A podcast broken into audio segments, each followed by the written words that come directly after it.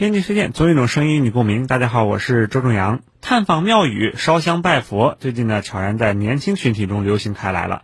数据显示，今年二月以来啊，预定寺庙景区门票的人群中，九零后、零零后占比近五成。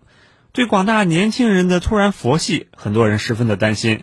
认为不上课不上进只上香，年纪轻轻就消极避世，这有点不太好。其实具体情况呢，也要具体分析。不少年轻人去寺庙和去博物馆一样，只是为了打卡一个文化场馆罢了。当下呢，新生代的群体正在成长为文旅消费的主力军，他们偏爱独特的、具有仪式感的文创产品，喜欢打卡一些小众的旅游景点。不少寺庙恰恰能够以独特的文化气息、遥远博大的历史艺术积淀，以及颜值创意兼具的文创产品，去唤醒人们的文化记忆，让年轻人穿越历史，享受文化大餐，获得内心的滋养。